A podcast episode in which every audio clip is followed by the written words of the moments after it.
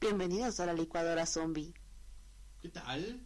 Buenos días, buenas tardes, buenas noches, donde quiera que nos escuchen. O como quieran que nos escuchen. Exactamente. Si están en el baño en su momento de pensar, Pues gracias. bien. Sí, Sí, y gracias. que todo salga bien. Que todo salga bien. Sí, Que eso- todo salga bien, sí, sobre todo. sobre todo eso, ¿no?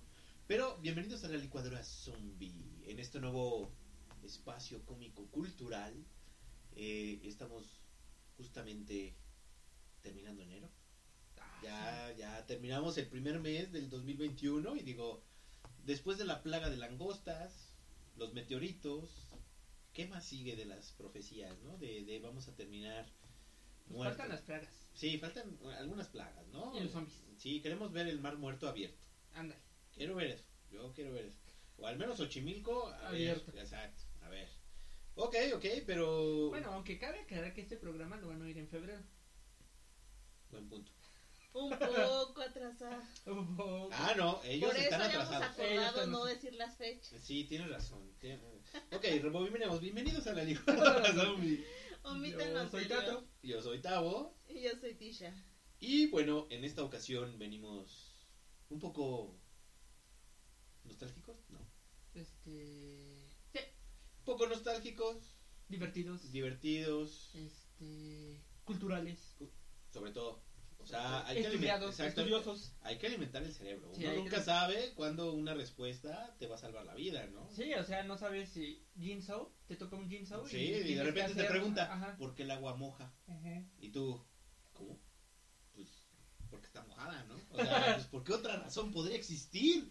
Pero bueno, esa es otra historia, ¿no? Esto lo veremos más adelante. Pero bien, Tato, cuenta. Pues bien, vamos a continuar.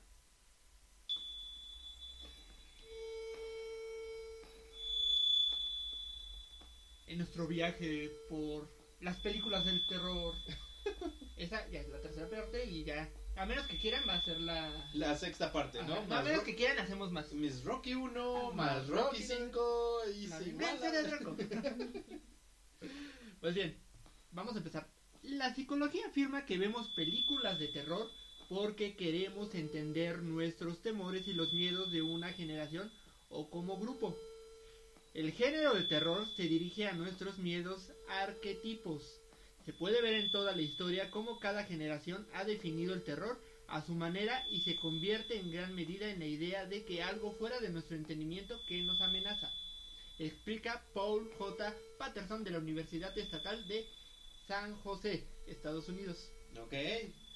Algunos estudios, como el publicado por el profesor de psicología de la Universidad de Delaware, Marvin Zuckerman, apuntan a una búsqueda de sensaciones según la personalidad.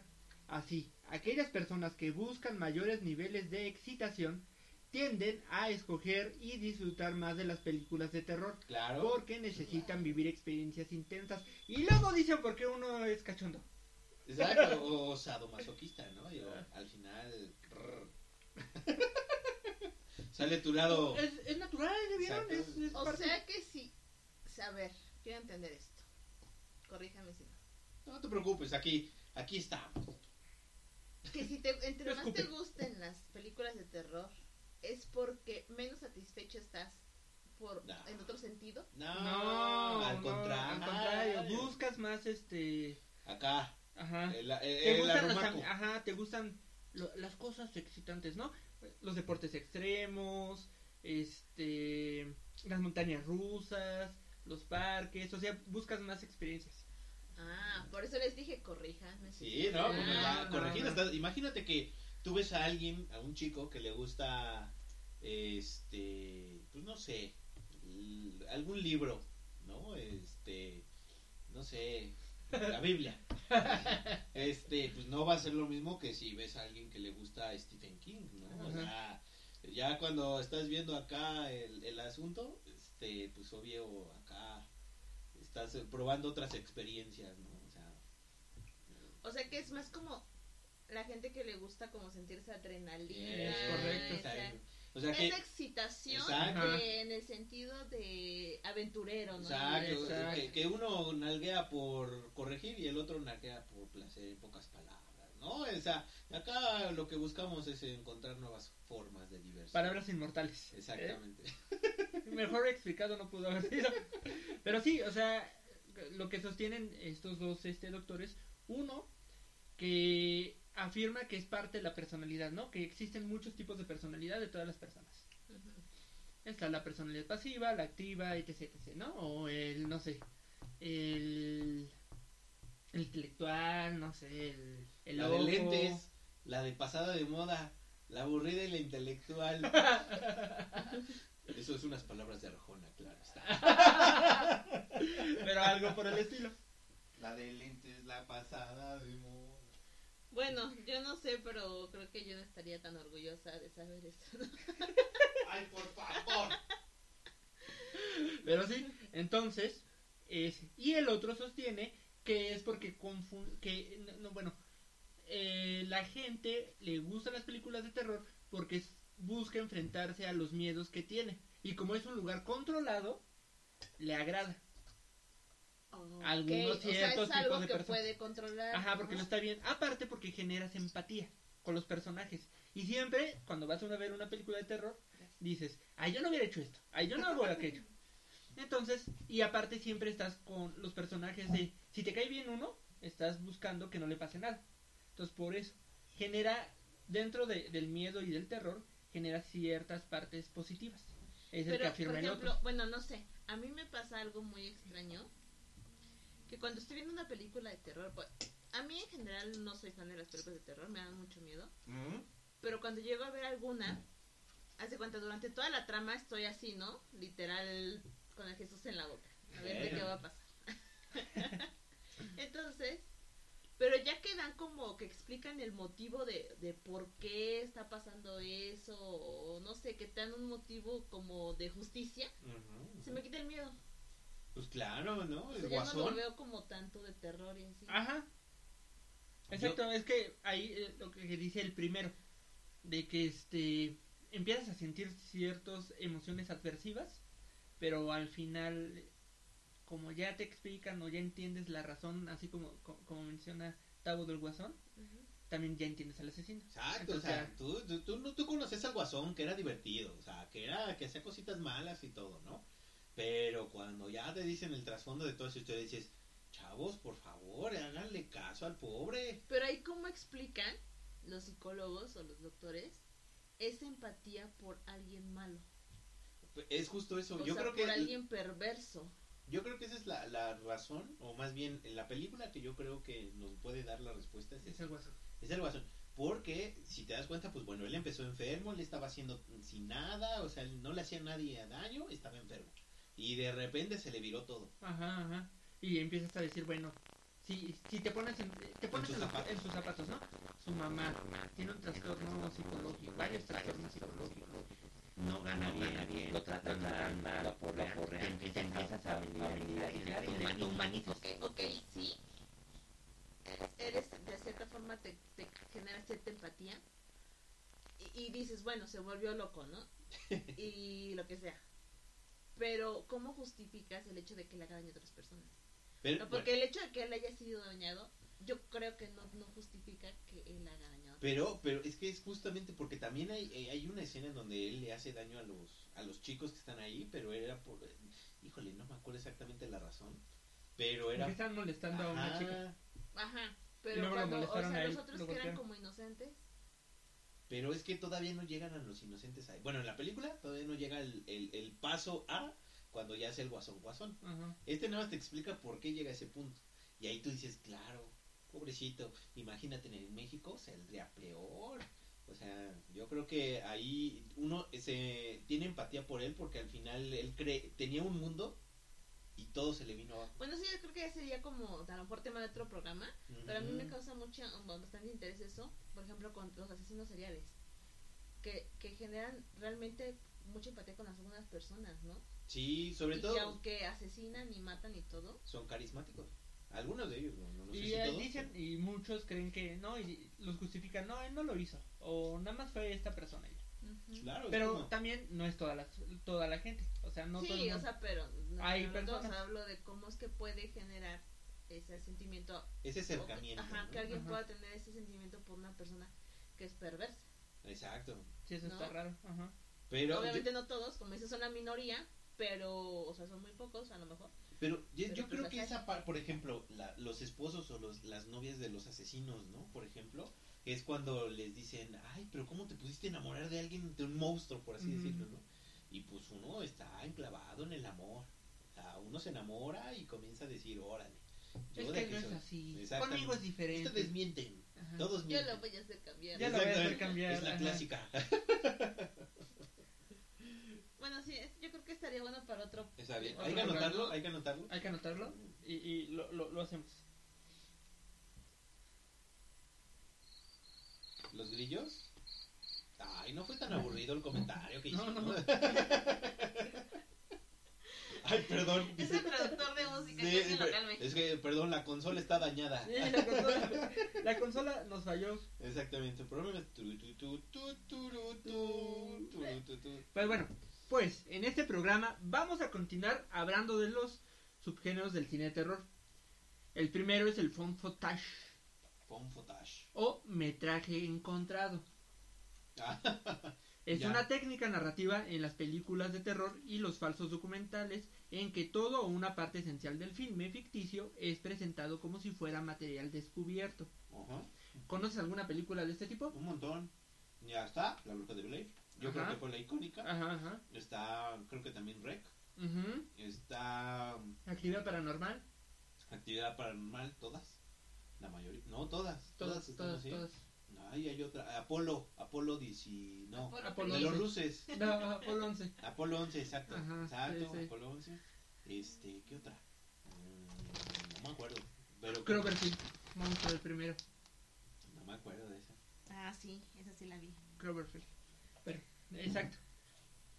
Pues bien, los eventos en pantalla comúnmente son vistos a través de la cámara de uno o de otros personajes involucrados, a menudo acompañados por comentarios en tiempo real fuera de la toma. Para conseguir realismo, la fotografía es realizada por los mismos actores a medida que la interpretan elementos visuales de cámara no estabiliz- estabilizada y una actuación muy natural. El metraje puede ser presentado como si fuese en bruto, ¿no? Y completo o como si fuese editado en una línea narrativa por aquellos que lo encontraron. Claro. Aunque parezca increíble, la técnica tiene precedentes en la literatura, particularmente en la novela epistolar, que generalmente consiste en correos o entradas de diarios per- personales deliberadamente escritos por un protagonista presentando los eventos. Un claro ejemplo que, que, bueno, yo sí he leído fue Drácula, ¿no? Ah, ¿a poco? Entonces estaba narrado por. Ajá, en Drácula, o sea, son cartas. Son cartas, son diarios o eh, artículos de un periódico. O Todo sea, el libro así se va. Ajá. Una, un, reco- un Ajá. compendio, por así Ajá. decirlo, de cosas de la historia. Ajá, como si alguien este hubiera juntado el de todos los personajes las cartas que le mandaba, digamos, este Jonathan a Mina, ¿no? O el Voy a el hacer otra vez mi comentario. de mi nalguita.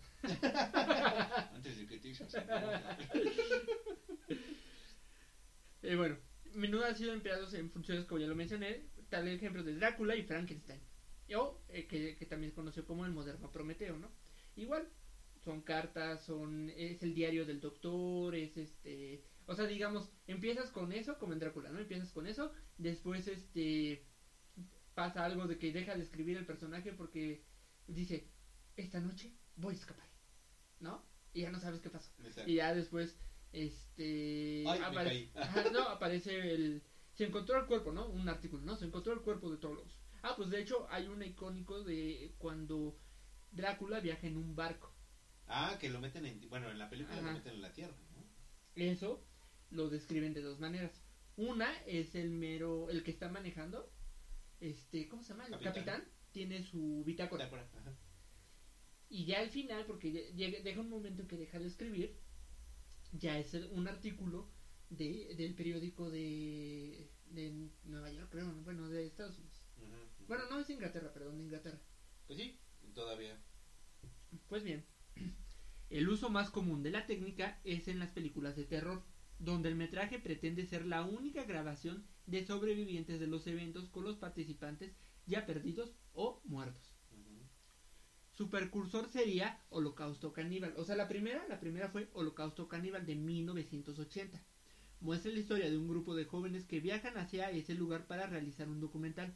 Tras varios días sin recibir noticias de ellos, un antropólogo es enviado con el objetivo de encontrarlos, estableciéndose más tarde co- con películas como El proyecto de la bruja de Blair de 1999 y bueno, algunos ejemplos que ya mencionamos, Cloverfield de 2008 y pues todo actividad paranormal, ¿no? Desde 2007 hasta 2015. De la cual la primera entrega recaudó más de 7000 veces su austero presupuesto y la española Rec. Y es que sí, esto esto del, del metraje encontrado pues es muy barato, o sea, le das al mismo actor que ya le estás pagando que grabe con una cámara. y una cámara puede ser hasta una muy así para que se vea más realista, ¿no? O una de bajo presupuesto. Pues sale barato.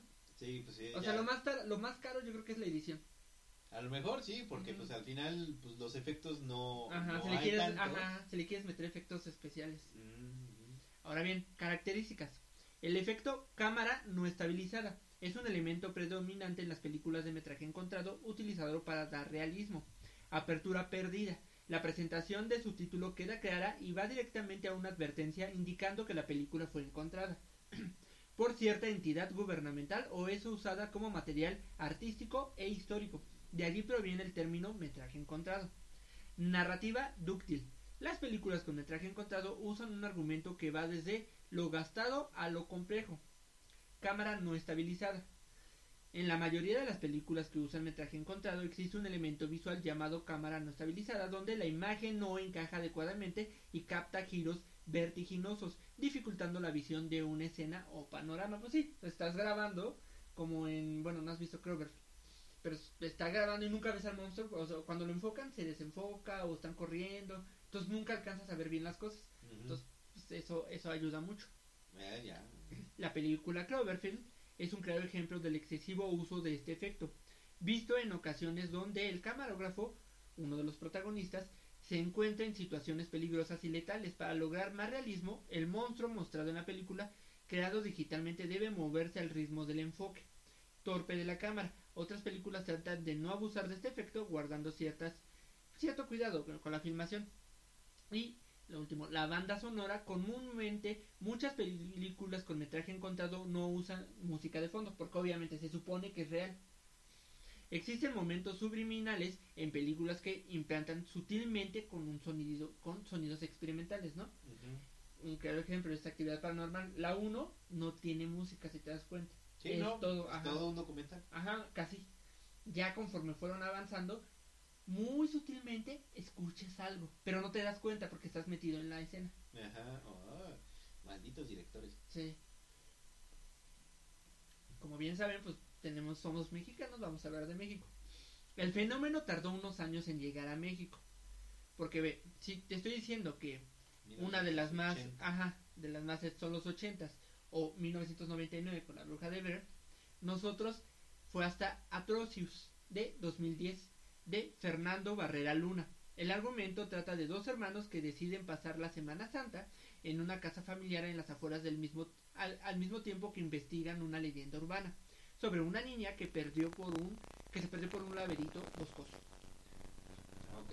Sin, embar- sin- sin embargo, actualmente al corriente con producciones como, como archivo, archivo 253 del 2015, perdidos de 2016 o o 1974 La posesión de Altair de 2018.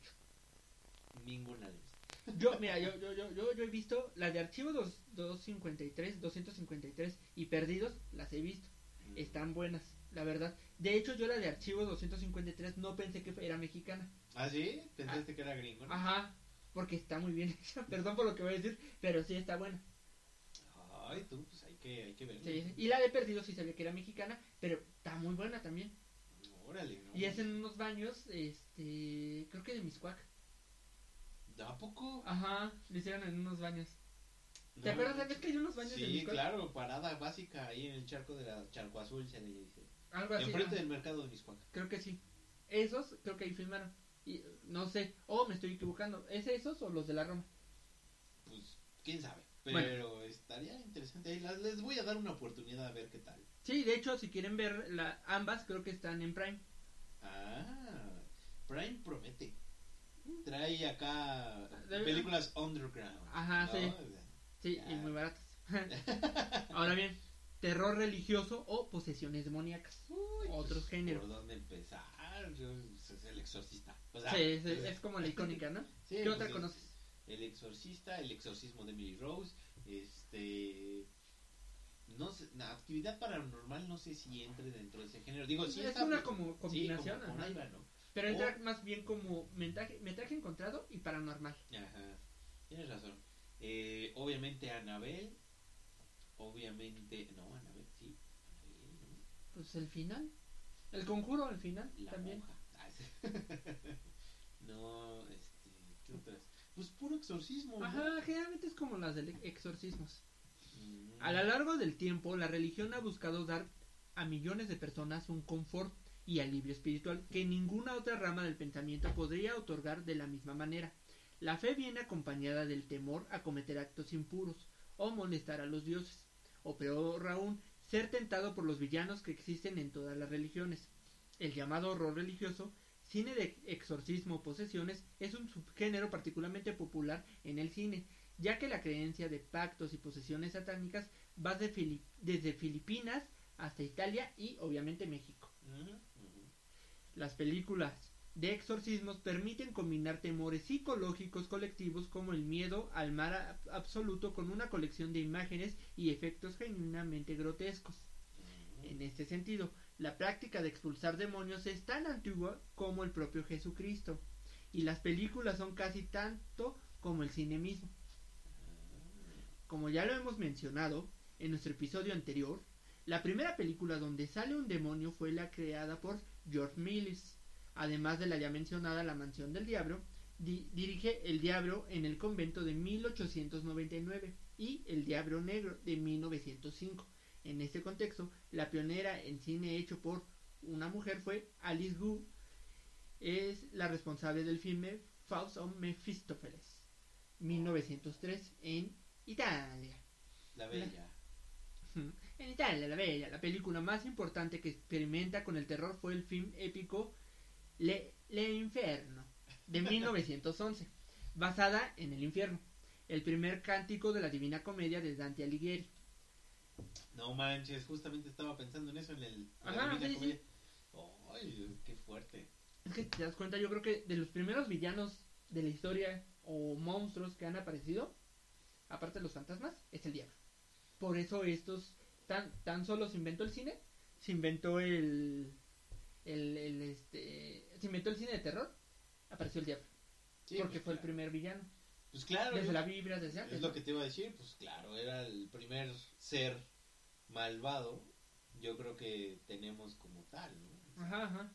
Bueno, los que son católicos, cristianos, Sí, claro, bueno, yo creo que de todo el mundo. judíos, sí, porque cada uno tiene su su- antagonista. Exactamente, entonces obviamente yo creo que este, pues obviamente el más popular. Ajá, es, es como el más, el más, de- yo creo que van por niveles, ¿no? Así como cuando juegas este Mortal Kombat. Los primeros son fantasmas Y y ya, ya el, el, el ¿cómo se top, llama? el goro. El Goro es este el diablo. ¿no? Así en pocas palabras, porque pues, o, o, o- los que no entiendan este Mortal Kombat, Street Fighter. Los primeros los son de primeros son exactamente así como, híjole.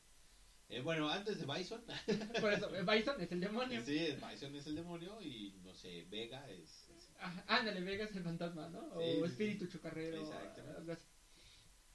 Otra película fue Del pesebre a la cruz, 1912. Mostraba a Cristo sanando a una persona poseída y la versión muda de Rey de Reyes de 1927 se abría con una escena en la que el Hijo de Dios liberaba a María Magdalena de siete espíritus malignos ay, que no. representaban los siete pecados capitales y la danesa Hassan, la brujería, a través de los tiempos, de Benjamin Chistensen, de 1922.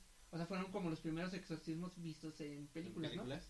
Ay, qué creativos. Sí, ¿eh? el demonio y sus acólitos se hacían presente a través de una presentación del folclore y los ritos paganos y pues muchas más, como ya lo mencionamos, son demasiadas películas. Yo creo que sí es como de los fantasmas y posesiones es como lo más de terror, ¿no? Lo que define el La vieja confiable. La- ajá, ándale, ándale. Que también no han tenido como un auge porque siguen vigentes. Sí, no, pues no. No, o sea, yo creo que, bueno, lo único que no ha, no ha habido realmente después, últimamente, es como tal el diablo, ¿no? O sea, son demonios, Ajá, ajá. pero Bajos. no, exactamente, pero no está el mero mero. El mero mero, exacto. ¿no? ¿Con el diablo nunca han sacado? Sí, Sí. o sea, con el mero, mero, mero diablo, sí, Lucifer, Satán, sí, pero generalmente son superhéroes. O sea, como Hellboy o este Ghost Rider, pero hasta esos son demonios de baja, como es la 1 o la 2, son de baja categoría, ¿no? Pero los cómics sí ya se enfrentan a esos. Sí, pero pues, en, en este caso yo creo que todos somos supersticiosos, sea para bien o sea para mal, seas ateo, no seas ateo, yo creo que le sacan, ¿no? O sea, yo digo, mira, sí lo hago, pero este con respeto. No sí, voy a hacer porque sí, no como el mero, mero, el mero, ajá, el mero, mero nos han metido. Hasta el exorcista, porque ve, pero es a partir de El Exorcista de 1973 cuando las posesiones diabólicas y los exorcismos en el cine terror es cuando se creó el subgénero, que 48 años después sigue en plena forma. La película fue nominada a 10 premios Oscars en 1974, El exorcista. El Exorcista ¿Y cuáles ganó? No ganó ninguno. Algo inédito para una de, de su género, incluyendo mejor película, se quedó con dos estatuillos, mejor guion adaptado y mejor e- efectos sonoros. Pero los premios no terminaron. Se hizo con cuatro Golden Globes a mejor película, mejor director, mejor actriz de reparto, Linda Blair, y mejor guion. Sí, claro. claro. Sure. Sí, te- te- Pero sí fue como la. Hasta en el exorcista no fue un demonio, no fue Satán, no fue. Fue Pazuzu, ¿no? Un demonio de. Un demonio en específico. A tan solo ahora en Wanda, muy proba- Wanda, WandaVision, muy WandaVision. probablemente sea Mephistófeles, ¿no? Un demonio también específico, no el mero mero, ¿no? Ve, qué raro, ¿no? Que no. Solamente el único que tal vez sí he visto que toque el tema del diablo ha sido Drácula. O sea, pues la primera de Bram Stoker, yo creo que es la única que sí toca como que el tema del Bueno, diablo. pero es Hizo que el pacto. soy el hijo del diablo, ¿no? Ajá, hizo un pacto, pero no sabemos con qué demonio. Según yo sí dicen el diablo. Según yo, no me crean, hace muchos años que. Pero según yo sí tocan el tema del diablo. Pero ¿quién? ¿Lucifer o Satán? Ay, sí, sí. Porque son diferentes. Ay, bueno, voy a, vamos a hacer un programa para diferenciarlos. porque, De demonología, ándale. ¿No es lo mismo? No, no, son no, diferentes. son diferentes. Son Ahí- diferentes demonios. Ajá. Todos tienen su jerarquía. Es que tú sabes, ¿no? El sindicato. Ajá. El ¿Quién sindicato es el mero mero? Satán, Satanás. Se supone que él es el mero mero. Y ya de ahí sigue Pues, Lucifer. la pirámide, ajá, tú sabes, ¿no? El sindicato, ya sabes. El, el de las copias, el de los cafés, Ajá, ajá. el que, oye, baby, tráeme esto. Uno es el CEO. Y ya de ahí ya van los demás. El director de esto, el director de aquello y así. El director de gritos, ¿no? Ajá. En México tenemos títulos como Blue Demon versus El Poder Satánico, dirigido por el ya mencionado Shanur Urueta. El malvado Fernández ataca a un joven, pareja de enamorados, estrangulando a un muchacho quien era el entrenador físico de Blue Demon y secuestrando a, a su mujer. Blue Demon jura no descansar hasta descubrir al asesino de su amigo, brindando servicio a la justicia y ofreciendo su apoyo incondicional. Filme dividido en tres episodios, que uno fue el Ah, ataúd bueno. siniestro, el poder satánico y el diabólico hipnotizador. Ya, Bueno, Blue Demon ya, ya, se ya- ya enfrentó, se ya. enfrentaba. Y el santo, o sea, yo creo que no quedaba, ¿no? Porque dijeron, este santo como que el demonio... Ya sería, ya sería muy es arquetipo, ¿no? cliché, Es es, cliché, un exacto. cliché. Pero bueno, vamos a poner a Blue Demon porque es el demonio azul. El demonio azul. Eh, mira, juego de palabras. Vamos a enfrentarlo con el azul, con el rojo. Ah, dale, O sea, ándale. Vamos a hacer Es el como, ándale, ¿no? Como Goku y Vegeta. Exacto. ¿Te das cuenta que siempre les ponían así? Sí, azul y claro, rojo. Sí, claro. Ahora, la siguiente sería Satánico Pandemonium, la película de horror mexicana de 1975. La cinta relata los históricos hechos de una joven joven del siglo XVIII que es poseída por el demonio. Alucarda, de 1978, película mexicana de culto dirigida por Juan López Moctezuma. La historia sigue la vida de Alucarda, que fue interpretada por Tina Romero, y Justine, que fue interpretada por Susana Camini, dos adolescentes recluidas en un convento y quienes poco a poco se adentran en el mundo de la brujería y el culto al diablo. Ahora bien, ¿han escuchado de las películas de niños? Pues sí, está Bob Esponja. O sea, está- películas de terror para niños o películas de terror que incluyen niños. Ajá, que incluyen de niños Ah, diabólicos o de niños Yo así. ya me estaba yendo a otro lado. Este. Están solo el, el de Boy, ¿no? El Boy. Ajá, de Boy, el- la profecía del no nacido. la profecía del no nacido. está. Este, ¿qué otra? El, pues hay como sus cosas, ¿no? O sea, esa no también es paranormal. tantas. ¿No? No, de niños no tantas. Ahorita vamos a ver. Y bien, ya que mencionamos a la inigualable El Exorcista, habremos de otro subgénero de terror en el que lo más inocente provoca que cada uno de sus tus sentidos se ponga alerta y es el de los niños malvados. Esa película ya, ya, ya la habíamos mencionado en el episodio de Fantasmas. Estamos hablando de Dead of Night, película de cuatro episodios terroríficos y uno cómico, de 1945. Pues bien, en uno de los episodios nos topamos en el que tal vez sea el primer eh, precedente de los poseídos, ¿no? Bueno, de los niños es- espectrales. Pero la icónica sería la profecía de 1976, donde sale Demian. Demian. Sí, ¿no? Demian. Claro. ¿Bichi? No, no vieron la Ese es profecía. Damián. Sí, ese es Damián, sí, es cierto. Demian. Bueno, Demian para Estados Unidos. Se pronuncia Demian. Ay, perdona, ay, perdóname, señora inglesa. Ustedes no saben. Ah, Pues aún en día de hoy sigue provocando unos escalofríos aquel Demian, el anticristo, versión infantil, encarnado por un inol- in- inolvidable Herbie Stephens. La lista de atrocidades cometidas tan solo en, en la primera entrega de la saga ya pa- para rellenar un par de cuadernos. O sea, da para rellenar un par de cuadernos. ¿No, ¿no se acuerdan de la profecía?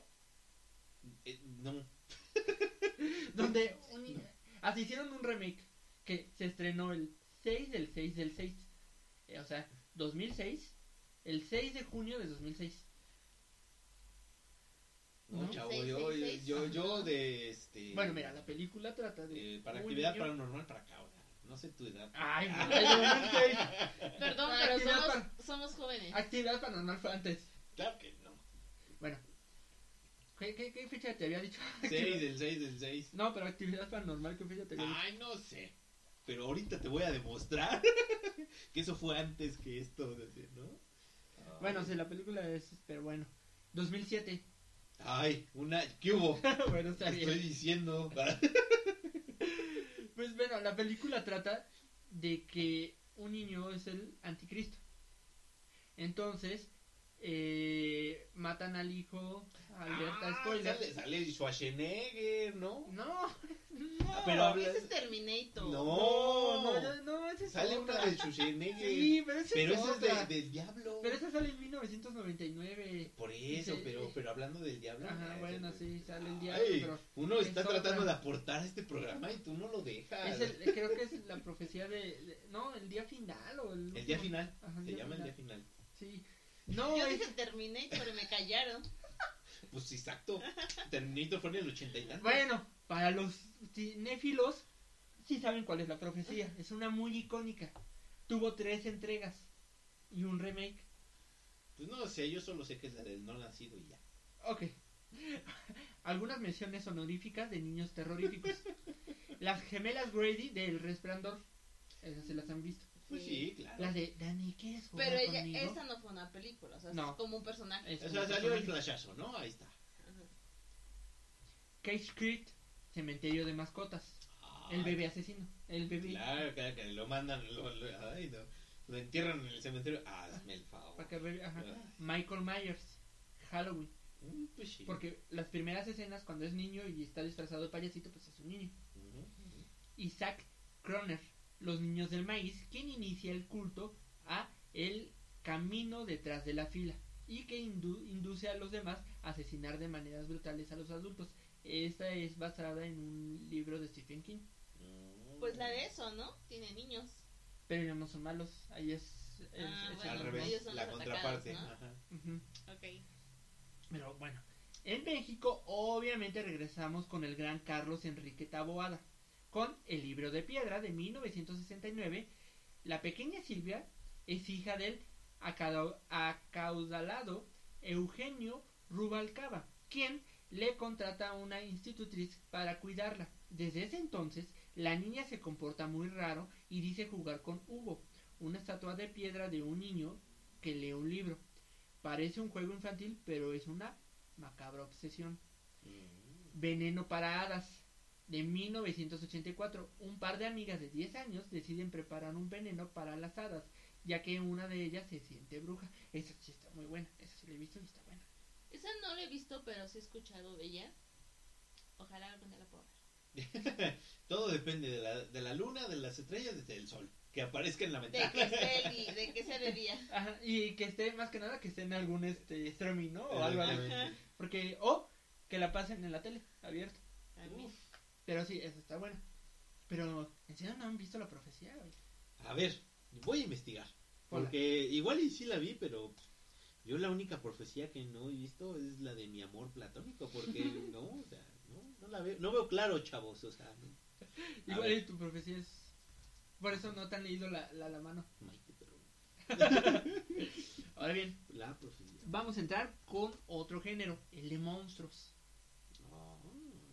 En sus inicios, este género estuvo muy influenciado por la literatura gótica de autores como Bram Stoker, Edgar Allan Poe y Mary Shelley. Él, ¿qué? No, nada. Iba a decir, pues es la profecía del no nacido. No, pon la profecía. Por eso. De Omen. Por eso, el amén, De Omen. el mal amén. El basarse en, en la literatura para su creación fue todo un acierto, ya que el cine en el medio es el medio perfecto para plasmar todas las características propias de la literatura gótica. En Francia, una de las primeras fue Unit, Nuit, terrible, de 1996. A ver, mejor ayúdame, Stitch. ¿Cómo se pronuncia esto? Una noche terrible.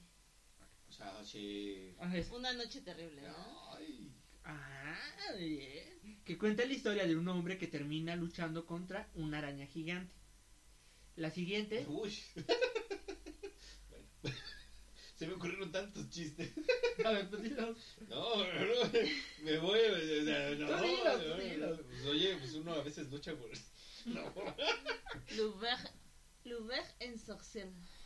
1997.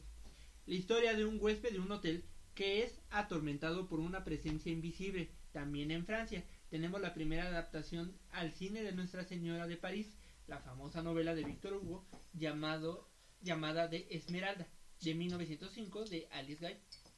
Y bueno, ahí pues este Quasimodo lo, lo clasifican como un monstruo. ¿Qué? Quasimodo. Después. Pobre, solo es jorobado. Sí, pues sí. Pero pues era la época. La más representativa en Alemania fue Nosferatu, de 1922 de F.W. Mutnau, la cual fue la primera película sobre vampiros y una adaptación no autorizada de la novela de terror gótica de Bram Stoker, de Drácula. Este no lo he visto, pero sí ubico como el, Ah, yo El show, visto. Ajá, yo visto. personaje y todo. En los años 20, se- Estados Unidos que estaría en cine de terror que tendría su exposición en los años 30, del cual podríamos destacar El Dr. Jekyll y Mr. Hyde de 1920, Ujú. de Josh S. Robertson, adaptación del extraño caso del Dr. Jekyll y el Sr. Hyde, de Robert Louis Stevenson. El Teatro Siniestro de 1929 y El Hombre que Ríe, adaptación del libro homónimo de Víctor Hugo de 1928 del alemán Paul Leni. Leon Cheney se consideraría en el cine mudo como especialista en interpretar a personajes deformes, especialmente terrorífica en su interpretación de Quasimodo y del fantasma respectivamente en el Jorobado de Notre Dame del 1923 eh, y el fantasma de la ópera de 1925, adaptación de la obra homónima de Gaston Leroux de Rupert Julián. Y obviamente el creador de todo este género, como hoy lo conocemos, llegaron pues Universal Pictures, ¿no? Con Drácula de 1931, Freaks 1932, La marca del vampiro de 1935 y Muñecos infernales de 1936. Todas estas de la productora Metro Goldwyn Mayer. En los años 30, la Universal Pictures se especializó en cine de terror especialmente Monster Movies, que es eh, de estilo gótico influenciadas por el cine expresionista. Y pues también podríamos mencionar, pues, este, Gojira. O sea. Para No- nuestra- nuestros amigos de ajá. Pues bien, pues bien, en, en México, Eh, eh, como lo mencionamos, iniciamos con Chiano Urbieta, prolífico director que sus mayores aportaciones llegarían con La Bestia Magnífica de 1952, la película en la que introduce por primera vez a los luchadores en el género, al que se sumaría en la, década siguiente Bruce Demon, El Demonio Azul, de 1965, Bruce Demon contra el Poder Satánico, que ya la mencionamos, en 1966, Bruce Demon contra Las Diabólicas y Bruce Demon contra los cerebros infernales, ambas del 68, donde el luchador est- estrella ha de combatir a hombres lobo, vampiros y toda especie de monstruos populares del vecino país del norte. Por O sea, Blue Demon era el hit de las películas de terror, ¿no? él y el santo, pero más Blue Demon se especializaba más en monstruos. Pues de hecho hay una que es Blue Demon contra el santo, ¿no? No, No. O nunca no hay eso. no. No, no. Bueno, sí han peleado en las películas, que es como Apolo y Rocky. Pelean, pelean en los primeros, pero ya después son amigos. Exacto, o sea, la primera nada más es así como que, ay, no manches, va a ganar el cinturón. ¿no? Ah, no, pero creo que sí hay una donde poseen a Blue Demon y lo hacen, lo hacen Según hay una que es Blue Demon contra el santo. Sí, creo que sí hay una. Santo contra Blue Demon, más bien. Bueno, lo, es lo mismo. Sí.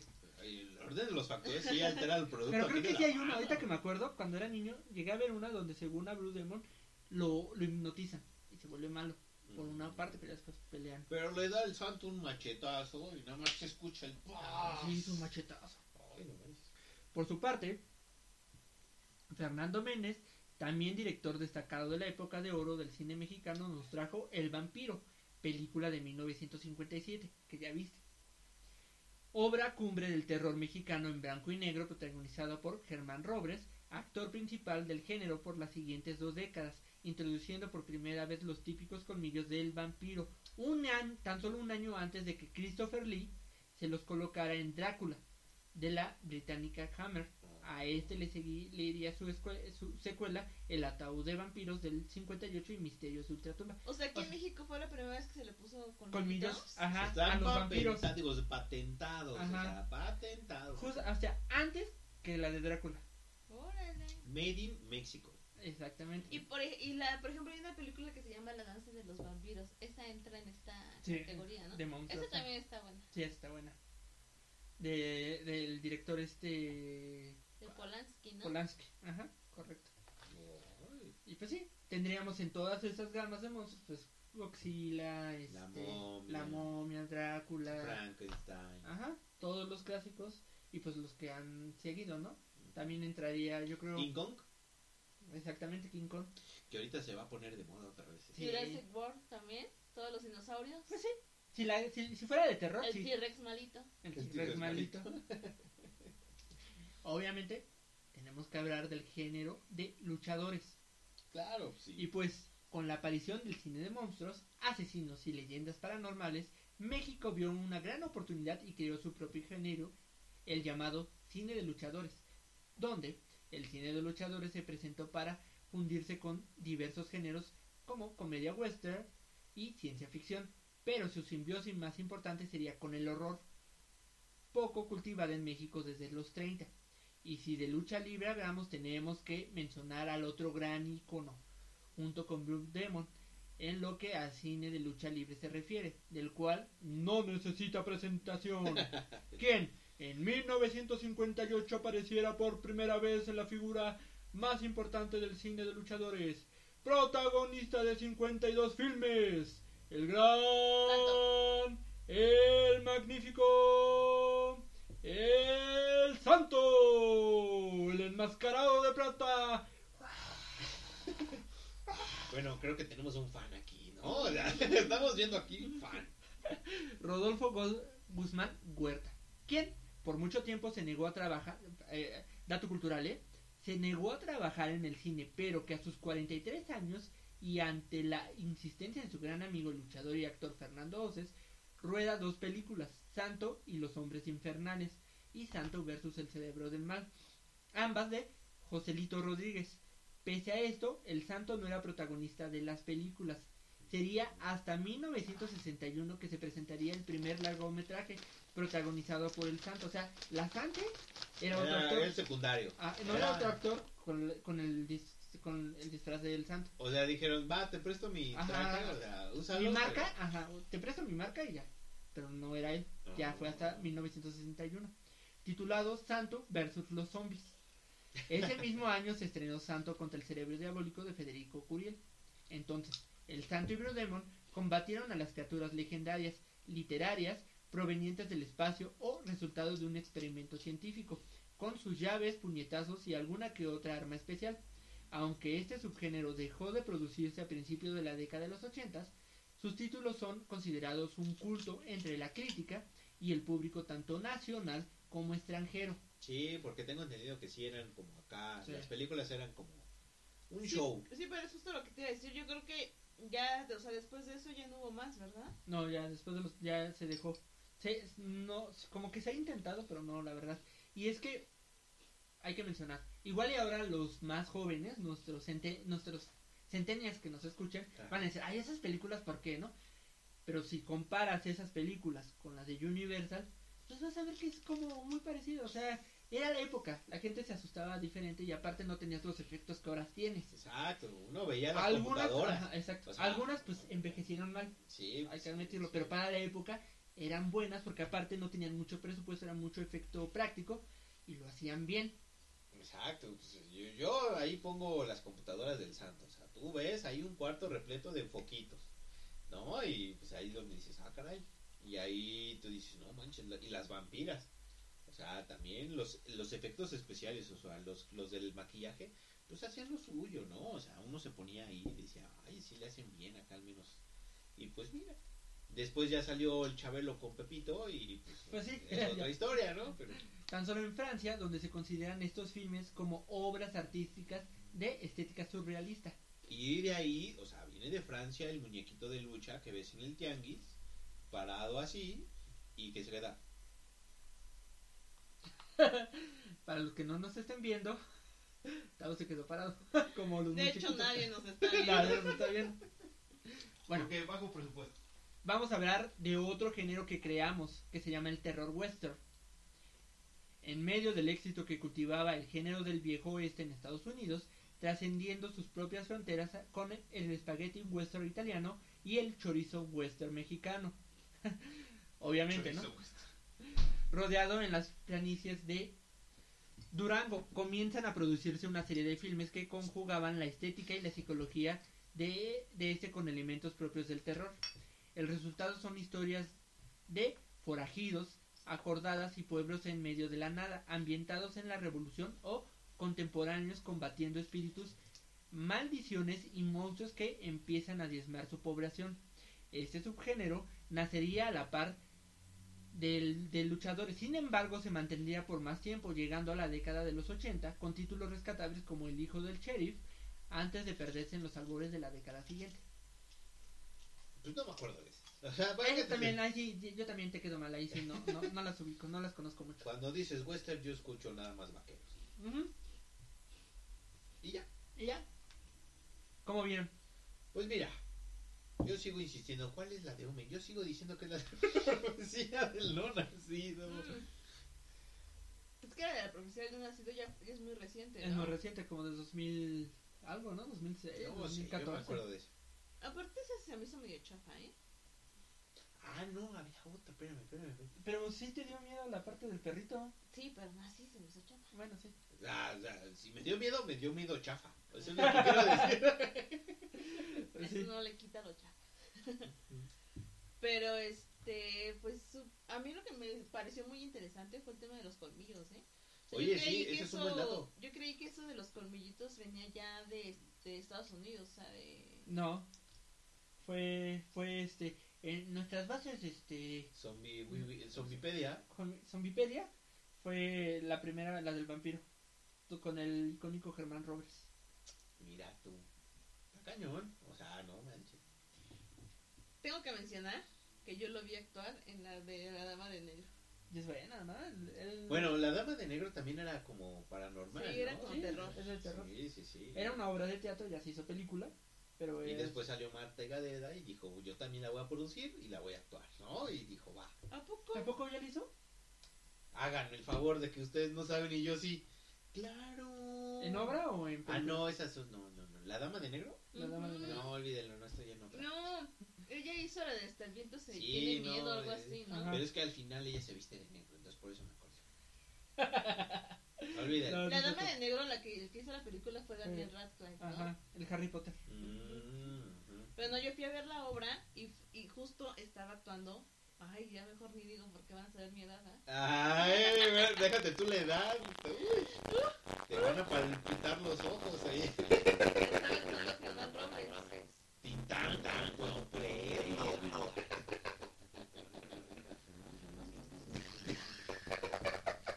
Obviamente no. Ay, me quieren confundir. Germán Valdés. Tinta de Germán Valdés. Sí. Dale un zape por ahí. Eh, eh, eh, eh, eh. Ay. Entonces, este, no, sí, la verdad es que gran actor. ¿eh? Sí, sí, muy bueno, muy bueno. Y el- la del vampiro, dato cultural, tenía 28 años. ¿Robles? Ajá, tenía 28 años. ¿Sí se ve re joven, eh? No, sí, bueno, con el maquillaje sí, ya, ya vampiro. Bueno, ver, sí, ve ya mira. grande. Mira, se, se detuvo en el re joven. Sí, sí se ve re joven.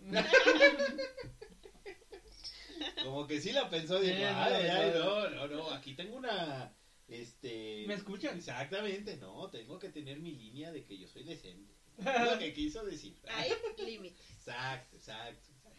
Pero sí, muy buena película. Tiene un poco de comedia, pero está buena. Sí, está buena. Ok, ok, bueno, este... ¿cuál Pero bueno, entonces, o sea, en general, se puede decir que la película de terror o, las, o el género que más miedo te dé es porque realmente, pues, esos son tus miedos, ¿no? Propios. Exactamente, Sí, lo que más miedo te da es lo que va, una de dos. Si eres como tienes la característica de que te gusta la adrenalina y enfrentar tus miedos, vas a ver de ese género. Si, si no te gusta, no vas a ver de ese género, vas a ver de otros. Es como, no sé, un ejemplo, ¿no? Tú puedes ver de slashers, ¿no? De asesinos. Sería Alex Jameson. No te da miedo porque a ti no te, no te, un ejemplo, no te da miedo que pases. Pero... Si ves algo de una posesión o algo así, igual y sí, porque crees en eso. Bueno, yo, por ejemplo, a mí los extraterrestres y películas de terror extraterrestres no me dan miedo. ¿No? No. Ay, a mí sí.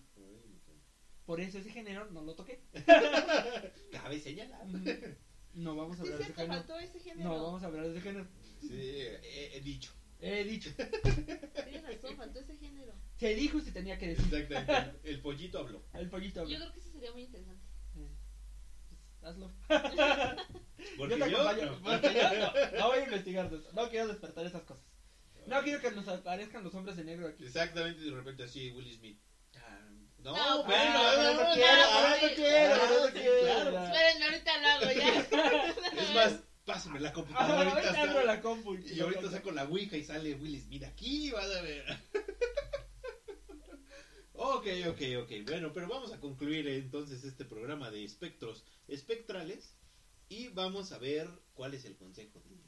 El consejo es que porfa nos escriban en nuestras redes sociales, que nos digan de qué les interesaría saber, que no sé, algo, eh, algún tema, algún tópico, que digan esto quiero que me lo expliquen con manzanitas.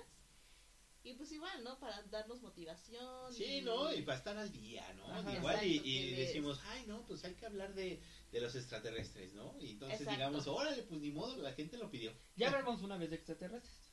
Exacto, pero bueno, otra vez puede ser, ¿no? Y que este, ah, No pues me ahí escuché díganos, temprano, porfa. que se debía, ¿no? Y ¿Qué que no suene nada. que no, no, no haya nada, ¿ok? Pues déjenos ahí un mensajito, por lo menos un hola para saber que alguien nos está, este... Si alguien está vivo, ponte acá la canción o el video de este de, de Titanic cuando están buscando gente viva. es alguien está vivo. Han pasado 84 años. O no me acuerdo cuántos días. 85, ¿no? 85 años. Y es como si yo recordara ese momento Turu, tu, tu, tu, turu, tu. A ver, voy por la consola. Ay, este. Aquí está, mira. Pero sí, ahí déjenos su mensajín. Es esa, ¿no? Sí, exacto. Ahí está, hazle. Ah, no.